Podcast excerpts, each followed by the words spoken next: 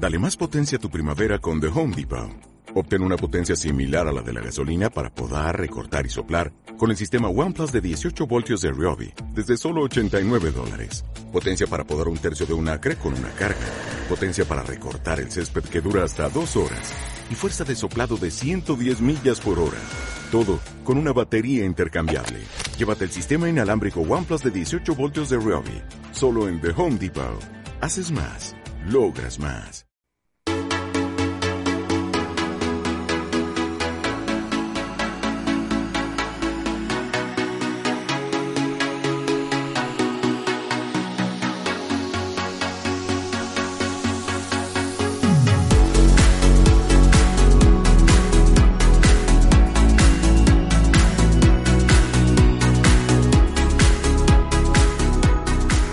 Os damos la bienvenida a este nuevo programa de Hablando con Naturalidad y en colaboración con, la, con el canal de FLM Activa Radio. ¡Me ha salido! Muy bien. Mi nombre es Iris Damián García, soy terapeuta holística resolutiva y maestra en registros acásicos. Y os doy mi página web www saludintegraliris6d.com. Genial, Iris, muchas gracias por esta presentación. Y bueno, yo soy Mencho Arriaga, soy enfermera, naturópata higienista y mi proyecto, mi página web es gemayida.com.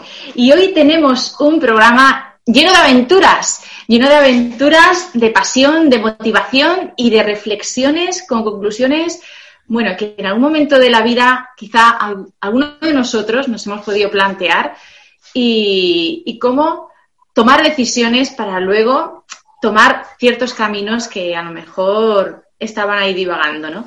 Y tenemos con nosotros a Jorge Urrea León, él es de Chile, actualmente vive en Bolivia y bueno, es un emprendedor, es eh, maestro de artes marciales y nos va a explicar una aventura que hizo justo el año pasado de recorrer, que a mí me ha dejado impactada, 7.500 kilómetros entre andando y autostop. Pues, ¿cuánto tiempo te ocupó? Ahora, ahora no lo cuentas, pero fue una aventura que tomó eh, en algún momento de su vida, surgió algo, que ahora nos tienes que explicar qué es eso, que surge para hacer esa locura o esa aventura, y ahora desarrollar lo que está desarrollando. Así que, bienvenido, Jorge. Muy buenas. Muy buenas, muchas gracias por esa gran presentación, Benchu. Eh, Iris, también muchas gracias por la invitación.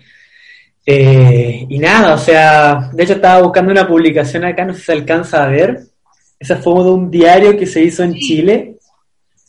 Y, y, así fue, o sea, fue realmente una locura. O sea, este diario se contactó conmigo y, me, y pusieron como titular, o sea, literal, vendió todo y se fue a dedo por Sudamérica, las aventuras del karateca mochilero. El karateca mochilero fue como el, el, fue como el personaje de esta gran aventura. Y, nada, realmente fue súper bueno, fue súper bueno, y respondiendo un poco a tu pregunta, yo sé que tenemos el tiempo acotado, eh, ¿qué pasa para que suceda esto? A veces pasa yo creo que hubo una mezcla, hubo una mezcla entre el amor por algo que yo quería hacer y la desesperación por el momento actual que estaba viviendo en ese momento. Eh, ¿Qué pasa? O sea, yo soy trabajador social de profesión, eh, súper bien, trabajado, como les comentaba, hace mucho tiempo en educación, varios años, me encanta mi trabajo.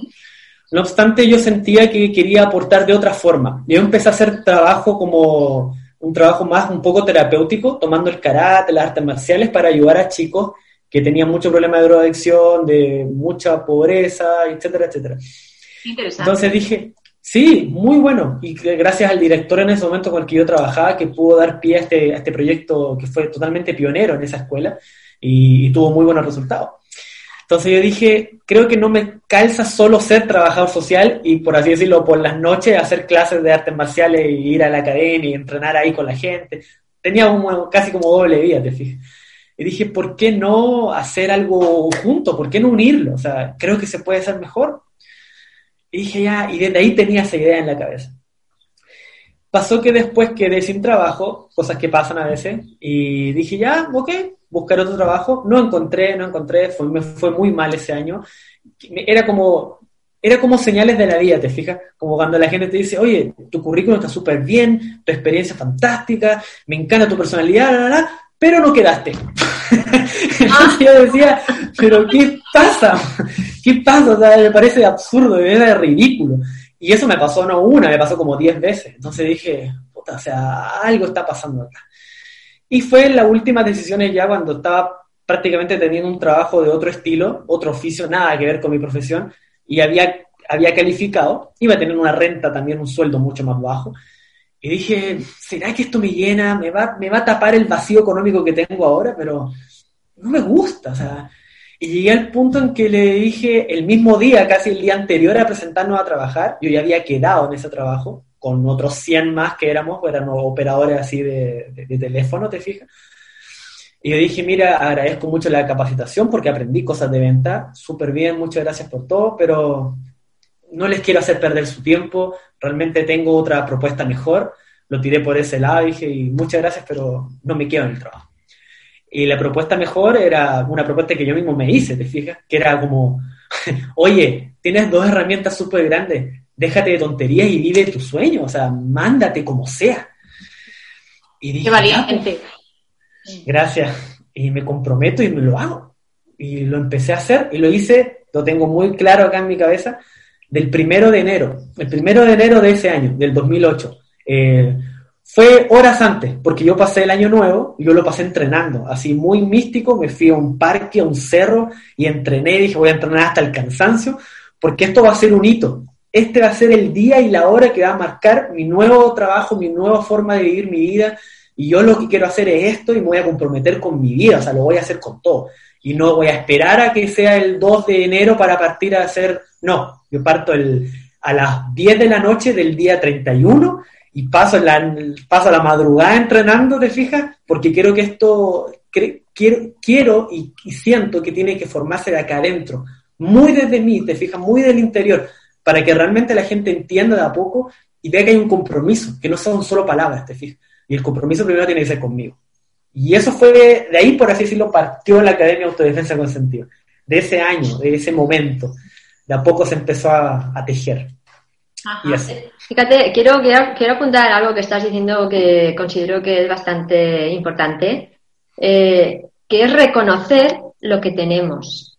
Porque a veces no reconocemos lo que tenemos y nos vamos a buscar otras cosas que aparentemente son más fáciles de, generar ingresos y sin embargo no nos gustan. Pero lo que tenemos ahí sí que sintonizamos con ello y no le damos el valor que, que tiene. No nos damos el valor. Realmente lo que estamos haciendo es no darnos el valor a nosotros mismos. Ahí está. Y, eso, y eso suele, nos suele pasar mucho. A mí también me pasa, ¿eh? O sea, que, que, yo no estoy exenta, pero sin embargo quería remarcar eso porque a mucha gente le puede pasar esto también. Y sin embargo es una inflexión, es un punto de decir, no, yo no paso por ahí porque voy a darle valor a lo que ya tengo y disfruto haciéndolo. haciéndolo. Hay una cuestión que cuando estabas hablando, Jorge, y, precisamente en ese momento de que ibas a, ingresar directamente en ese trabajo que no te gustaba, y te he dicho, qué valiente de haber hecho caso a tu corazón, ¿no? Pero realmente, y la reflexión, luego me he dado cuenta, digo, ¿es valiente ser quien realmente uno es? Debería ser lo normal. Y sin embargo, estamos tapando lo que estabas diciendo, Iris. Nos estamos dejando de reconocer. O sea, es valiente ser quien uno quiere ser y quien realmente siente ser. No, perdona, eso es lo que deberíamos ser todos. Estamos camuflados. Totalmente. Totalmente. Así que, hago, o sea, hay que hacer lo que uno siente y estamos tan, yo, yo opino, a ver, y ahora si queremos hablando, de que hay, hay como un peso ahí que nos, que nos orienta hacia que tenemos que tener dinero, que tenemos que pagar las cosas, que esto me da seguridad, que tal, y al final te dejas arrastrar y, sencillamente haz lo que, lo que te dice tu corazón. Que va por ahí, es que va por ahí la solución y, vas a ser mucho más feliz, aunque al principio sea todo mucho más complicado de ver. ¿No qué opinas? Totalmente de acuerdo. O sea, de hecho, en mi caso, justamente me, voy a agarrar de, lo que dijiste, de eso, de, de, hacer lo que dicta tu corazón y todo, porque realmente, y empezar a enfrentar estas limitaciones o estos temores, de lo que dices tú, pagar esto, cómo voy a hacer esto. Ese año fue un año bastante productivo. Prácticamente gané lo. Era como si lo, lo mido en términos económicos, que era un gran peso en ese momento. Por algo estaba haciendo un trabajo que no me gustaba eh, prácticamente llegué como un 80% del ingreso normal que yo tenía como profesional. Y dije, wow, dije, o sea, me tomó tiempo, pero no fue tanto, fueron meses, pero fue porque me enfoqué al 100%. O sea, dije, me, estoy votando una posibilidad de trabajo que no es mucho, pero no es algo que no me gusta y lo descarto y no tengo más. O sea, no me están, mi currículum está siendo muy valorado, pero no me están contratando como trabajador social en sí, o sea, me comprometo a esto y no tengo más. Entonces yo empecé a sacar las cuentas y dije, ok, necesito tener tanto más o menos dinero para pagar el departamento, para pagar esto, para comer. Y me muevo en bicicleta. Listo, me muevo en bicicleta, no hay problema. Y empecé, y empecé a meterle, porque era como, si no lo hago, no llego y no pago las cuentas y chao departamento, chao, y no voy a, no voy a volver atrás, no. Entonces dije, no, listo. Y esos temores, justamente los que yo me quise enfrentar, fue mochileando. Porque yo dije, me gusta viajar, me gusta este, este, este, tipo de estilo, me gusta acampar, la conexión con la naturaleza, conocer gente, etcétera, etcétera. Pero dije, ¿qué es lo que me da miedo aparte? Wow, dije me da miedo viajar solo y viajar a dedo y no saber si me van a llevar y desprenderme de mi departamento, desprenderme de un mueble que me gustaba, desprenderme de ese sofá negro hermoso que tenía en L que dije, puta, vi ese sofá y dije, ese lo quiero. Pasaron un par de meses y me lo compré y desprenderte de todas esas cosas materiales que si bien no significa que no, nos gusten, no significa que no lo puedas volver a tener, pero cuando empieza a ver ese, en cierta forma ese apego a esas cosas, y dije, no, dije, no, esas cosas, salirme de eso me da miedo. Y empecé a pensar y dije, yo quiero ser un coach diferente o un mentor o lo que sea en esa, en ese, en esa dirección, una persona que trabaja con gente, quiero marcar la diferencia. ¿Cómo marco la diferencia? no llenándome solo de cursos, que creo que puede ser súper bueno porque la teoría es importante, pero dije, yo quiero tener una experiencia de vida fuerte. ¿Te fijas? Quiero comprometerme con mi vida, en mi proyecto de emprendimiento, mi proyecto de vida, en quién yo soy. Y dije, y es la única forma que se me ocurrió a mí. A otra persona se le puede ocurrir de otra forma. He, conversado con amigos porque esto surge. Este cambio que tuve conmocionó a mucha gente. y muchos hicieron sus cambios. Y puede ser por ejemplo, alguien que tenga 40 años y decida entrar a estudiar a la universidad, fantástico, es una limitante, se está rompiendo ahí una barrera que ya creía que por tener que ser dos, tres hijos que estaban en la universidad ya, ella no podía estar en la universidad o él no podía hacer. Y listo, un cambio laboral, un cambio de trabajo, eh, no sé, casarte, divorciarte, todo, tantos procesos y que la gente a veces no lo toma, ¿te fijas? Y eso es, ese es su viaje. El mío en este caso, yo lo decidí hacer con una mochila por Sudamérica a pie pero el viaje de cada uno es tan particular y es un proceso súper respetable. y es atreverte. Y es atreverte a afrontar tus miedos. A afrontar tus miedos, que realmente los miedos son los que nos paralizan. Y, los miedos, además, es que cuando, cuando nos atrevemos a, a, traspasarlos, nos damos cuenta de que es humo. Todo es humo. ¿Qué tanto? Así es. es Así es. Al final es como lo que tú consideres y, es la, rayadura mental que, que tenemos ahí como losas, como he dicho antes. ¡Guau, qué peso!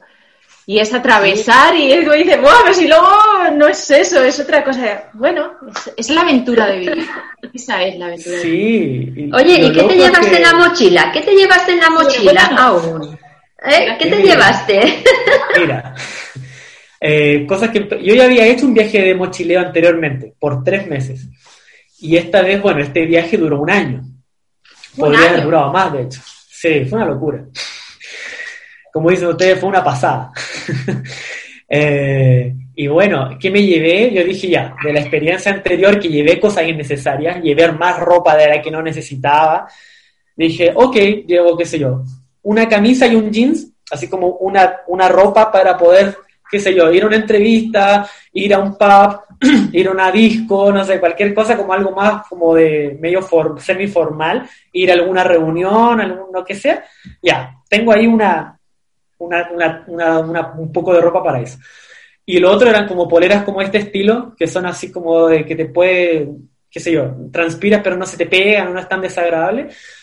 Unos tres shorts, porque asumí que también me di cuenta de eso, o sea, dije, voy a partir por Chile, voy a partir en la época donde hace calor. O sea, yo, empecé, yo ordené todo eso igual. Dije, no me va a pegar nunca una ola de frío tan fuerte. La que más me podría pegar fuerte sería en Chile y en el sur de Chile. Dije, aunque sea verano, allá hace frío, mucho frío. Entonces dije, ya, me llevé tipo una polera así primera capa, así más abrigadita, una chaqueta eh, no muy grande, me, abrigué más cosas como con media así más, eh, más fuerte, estos tipo bandana, un gorro bien, bien bueno, listo, y un saco de, dormir, un, una bolsa de dormir bien así, eh, que se lleva toda a prueba. Eso era súper importante. Obviamente una linterna, eh, un, obviamente mi cargador, una pequeña batería externa para el teléfono por emergencia, que lo usé de hecho muy poco, botellas de agua que cupieran bien en la, en la mochila, eh, y, mi, y, mi, ropa de karate, por supuesto, mi ropa de karate, mi cinturón de karate, porque yo dije, o sea, yo voy a hacer clases, yo voy a viajar por Sudamérica y esto no va a ser solamente caminar, o sea, es ir haciendo clases, es dictar cursos, es hacer seminarios, y tengo que llevar mi ropa. Qué bueno, eh, qué bueno. y eso en general.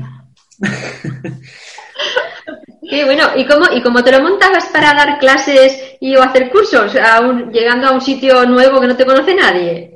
Exactamente. Bueno, primero me metí a la web a buscar escuelas de karate, principalmente de karate, porque como yo hago karate principalmente, eh, iba, a, tener una mejor entrada por ahí. Así que dije ya, listo, Facebook, eh, Google, escuelas de karate, tal, perfecto.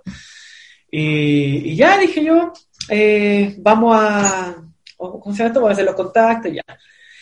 Otras posibles, cuando yo llegaba ya a la escuela, conversaba con la gente, le explicaba en grandes resumen mi historia, muchos querían derechamente, ok, venga, venga y entrene. O sea, eso me pasó en varias partes, que yo lo encuentro, yo que entiendo el arte marcial y entiendo a la gente de, de nuestra comunidad, es como que te dicen indirectamente, súper bien tu historia, súper bien que entrenes, pero primero ven, entrenemos juntos, ven a una clase y veamos de qué estás hecho en el fondo. Probemos. Claro.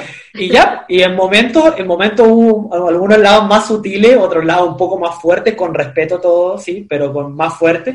Y fue como, ya, me pusieron al, al, primero de la clase ahí, el que pegaba más fuerte, y vamos, y nos fuimos, como te digo, con mucho respeto y mucho cariño, pero al estilo del karate, ¿no?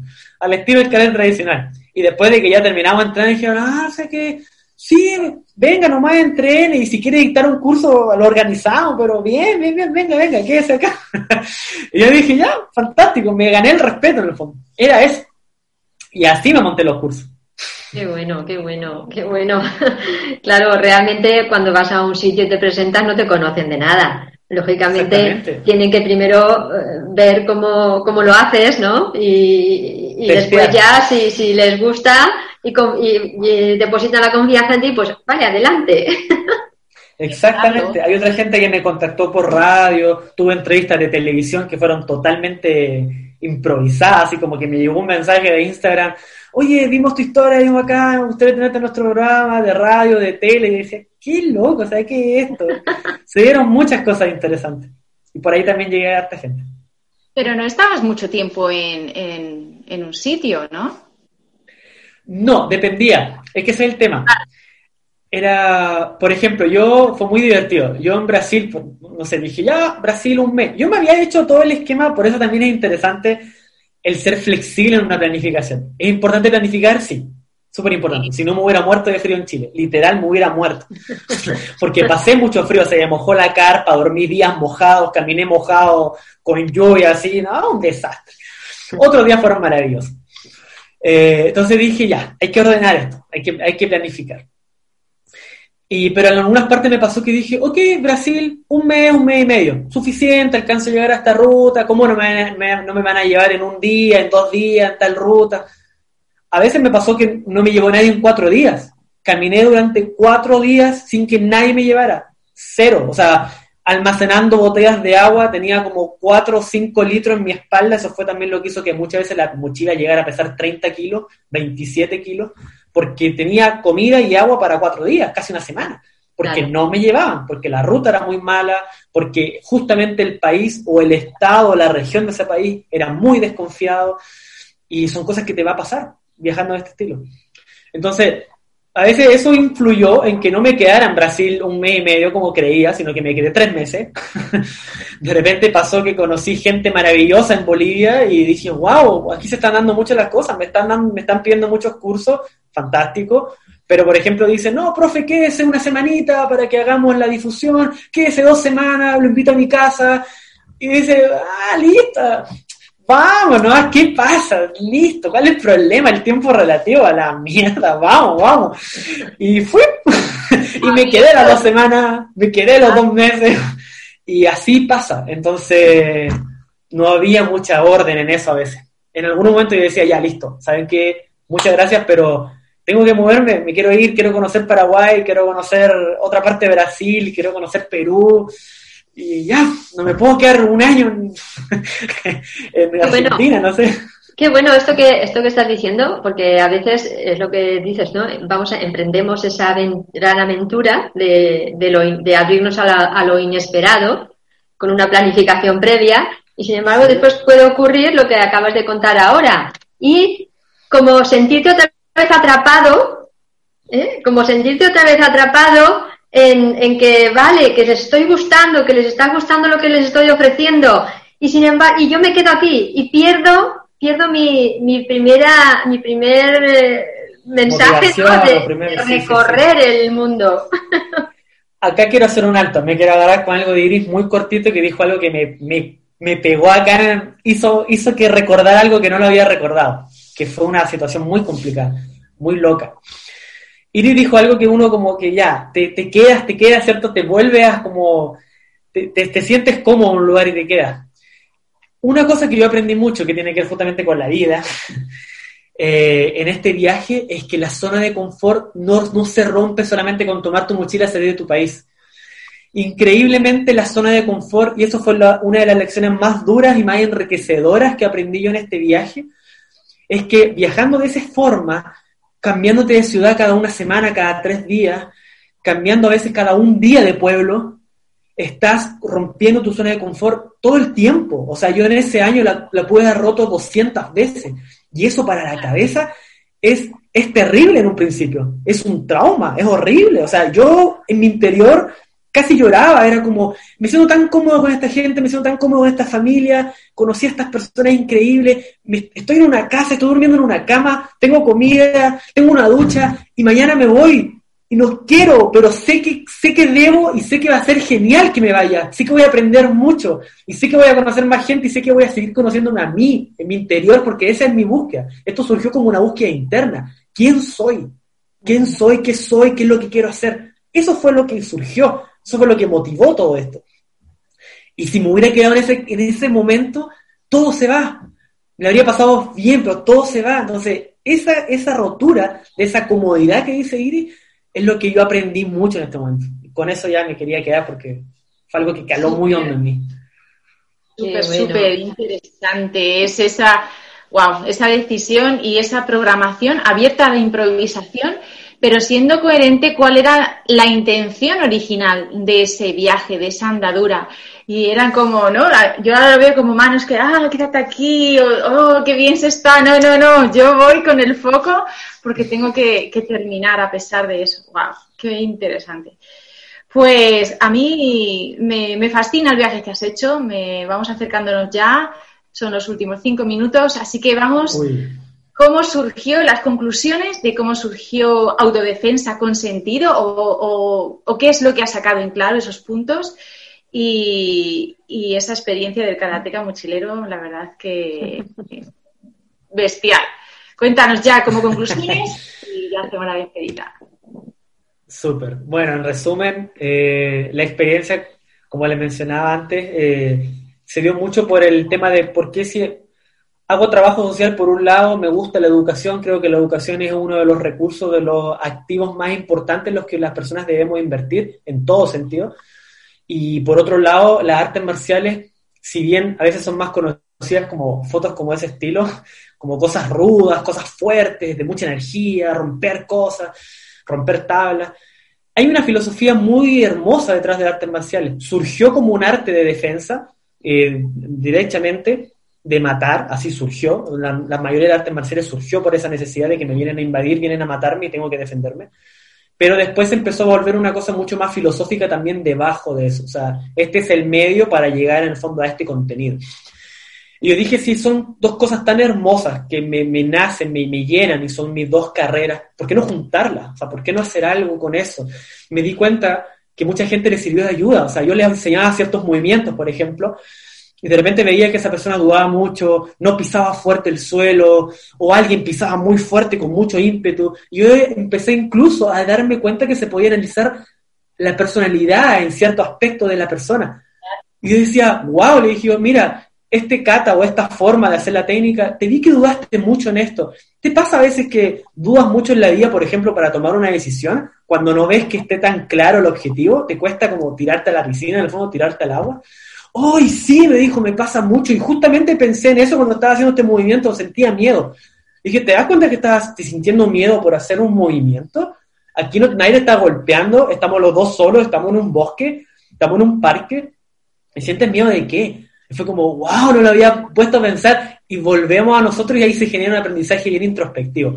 Otra gente era muy de ímpetu. Y decía, tal vez te pasa con las palabras, no necesariamente a golpes, pero ¿te pasa que puede ser muy rudo para expresar tu idea? Como que quieres avasallar al otro, no directamente, pero por querer influenciar, terminas arrasando a la gente. O sea, guay, sí, sabes que tuve un problema con eso. Jorge, pura psicología a través del canal. Sí, exactamente. O sea, más, más, más, porque no, se nos va el tiempo y... sí, no, pero en resumen, o sea, yo por mi área profesional también tuve mucha psicología, en este caso más psicología social. Empecé a mezclar esto y dije, o sea, acá se puede hacer algo maravilloso, o sea, maravilloso, ¿y por qué no ir de esto? ¿Por qué no ayudar a más gente? ¿Por qué no llegar a todos los países que se pueda, al menos en este momento, de habla hispana, que en ese proyecto estamos?